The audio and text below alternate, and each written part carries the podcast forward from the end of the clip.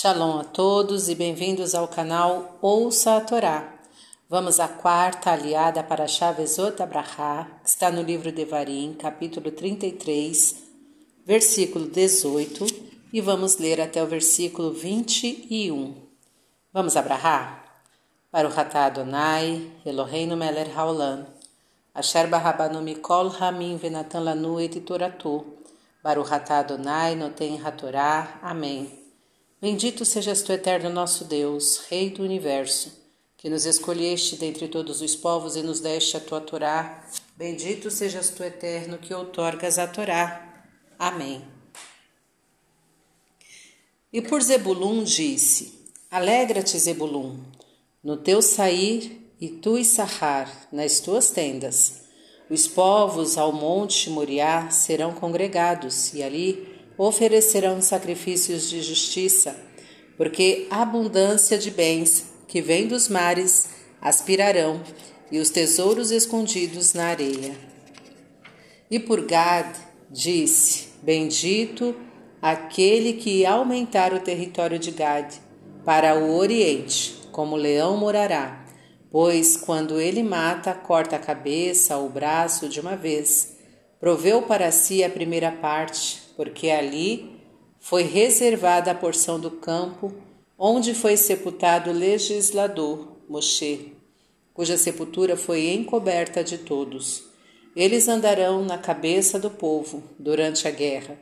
Justiça executou diante do Eterno e os seus juízes, juízos para com Israel. Amém. Baruch atah Adonai, Eloheinu melech haolam, Asher Natan Lanu Torah Temet, Verraeu Lanatab Torreino, Baruhatá Adonai, Noten HaTorá. Amém.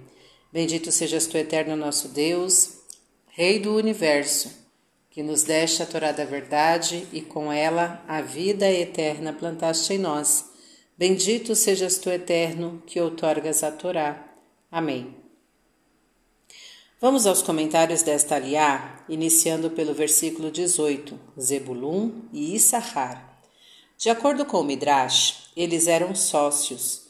Zebulun desenvolvia um bem-sucedido comércio marítimo e sustentava a tribo de Issachar, devotada integralmente ao estudo da Torá, cultivando os tesouros espirituais do povo judeu.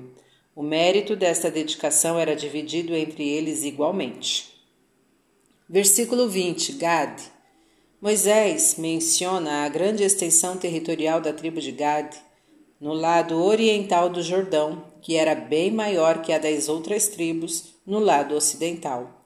Ele foi o primeiro a notar a potencialidade daquelas terras, sendo seguido pelas tribos de Ruben e Menache.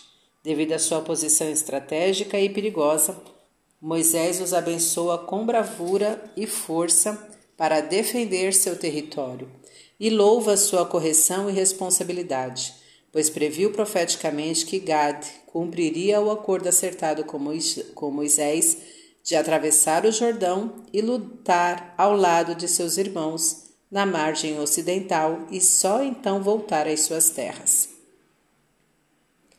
Amém. Tá gostando do conteúdo do canal? Então curta, comenta, compartilha. Se ainda não é inscrito, se inscreve, ativa o sininho e fica por dentro de todas as novidades. Shalom a todos!